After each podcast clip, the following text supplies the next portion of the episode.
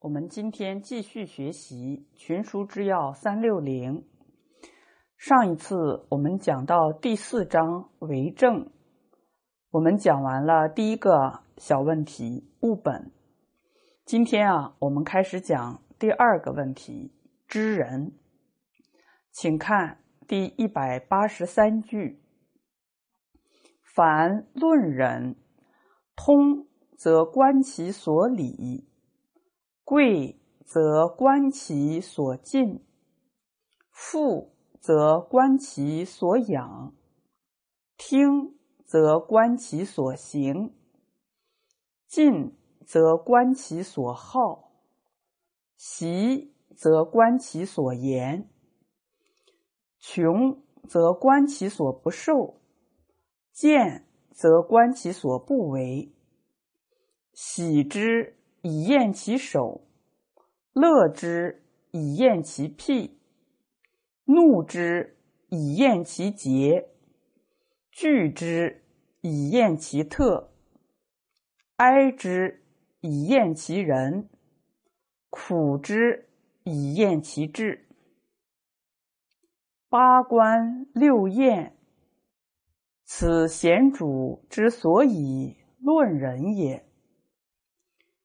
论人必以六七四隐。何谓六七？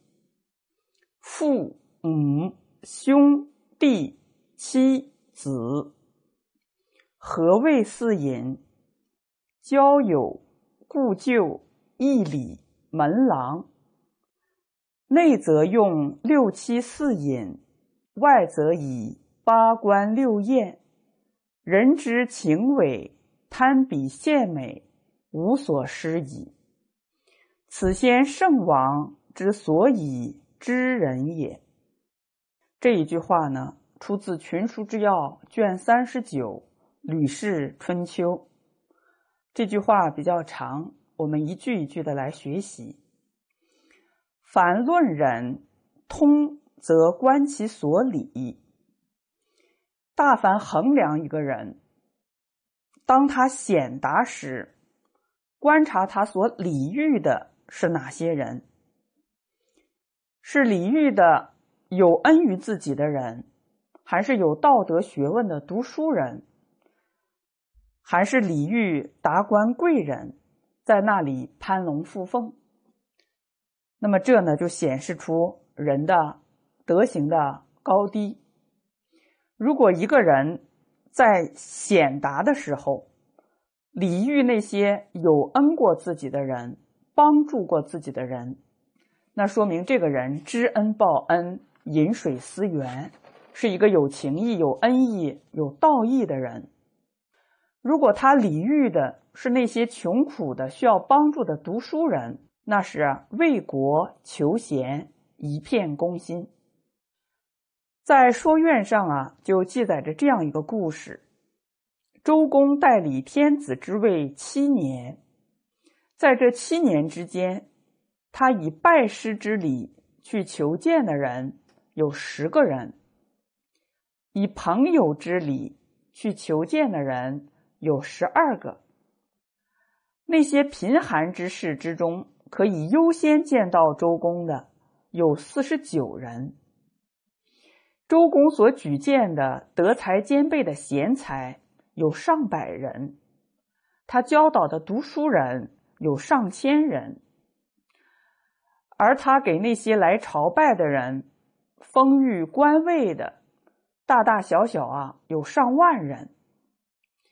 试想，如果周公既骄傲又吝啬，那么天下真正的贤士就很少能够来朝拜了。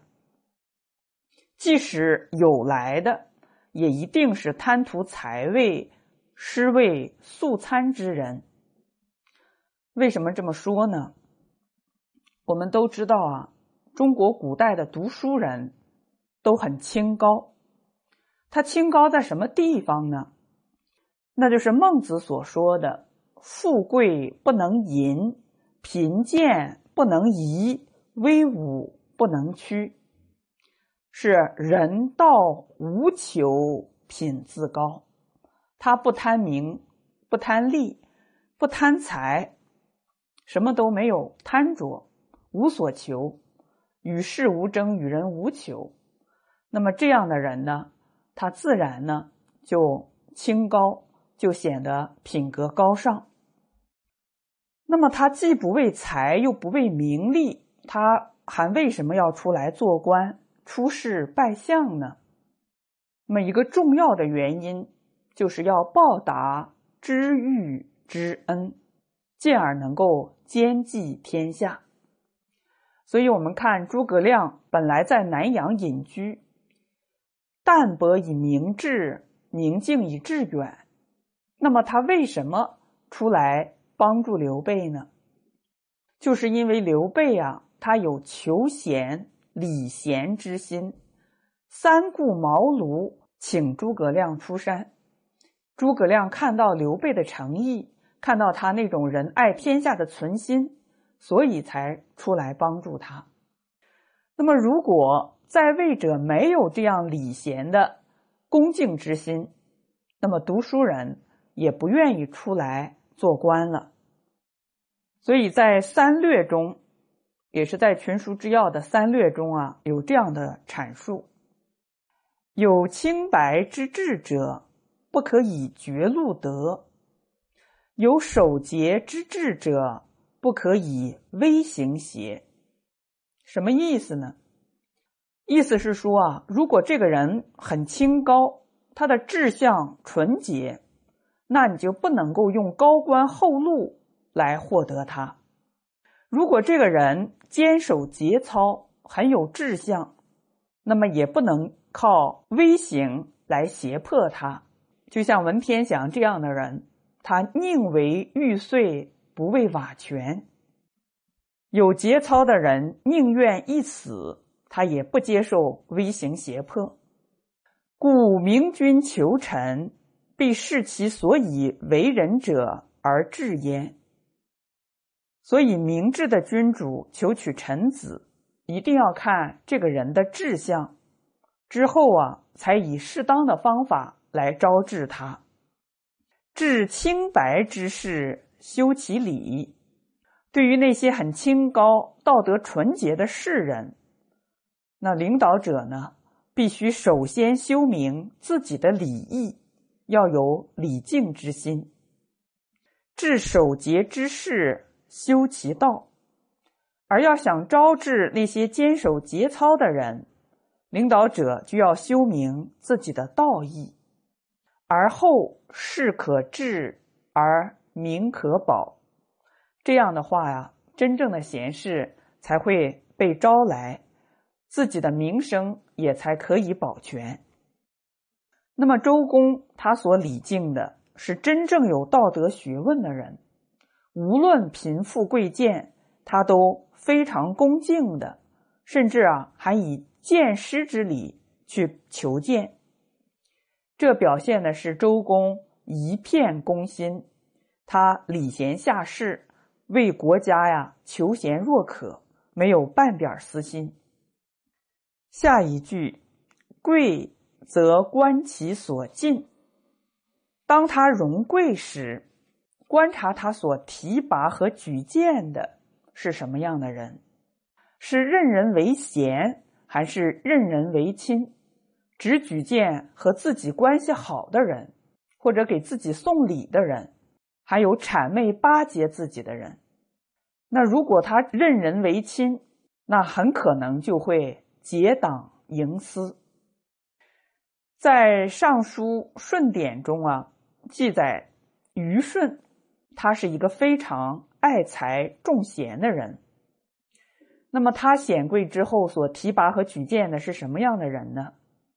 你看他命禹做司空，让大禹呀治水；命契为后继，就是播种百谷；命妾做司徒，司徒就相当于教育部长，兴起伦理道德的教化；命高尧做事。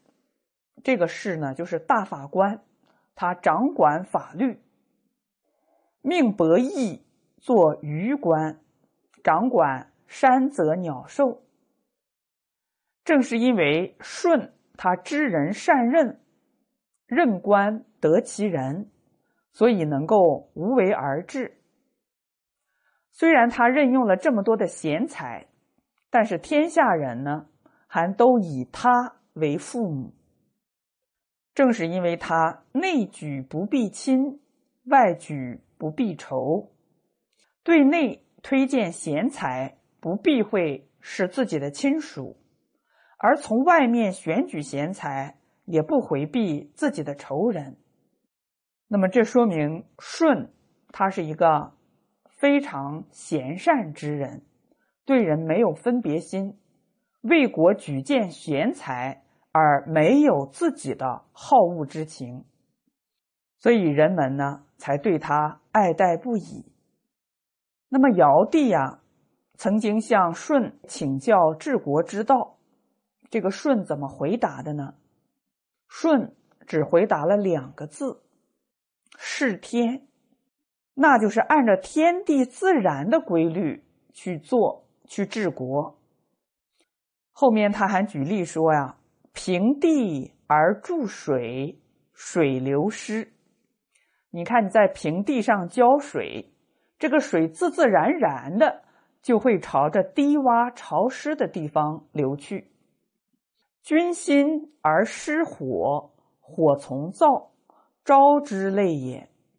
地上啊放着很多的柴火，你要去点燃它，这个火自自然然的会首先烧着。那些干燥的柴火，这都是自然感召的结果。所以啊，尧为善而众美至焉，桀为非而众恶至焉。尧凭借着自己美好的德行，感召而来的呢，也都是贤良的臣子，还有人才，而桀。他的品行败坏，自自然然招致的也是那些德行缺失、奸诈狡猾的人来与他为伍。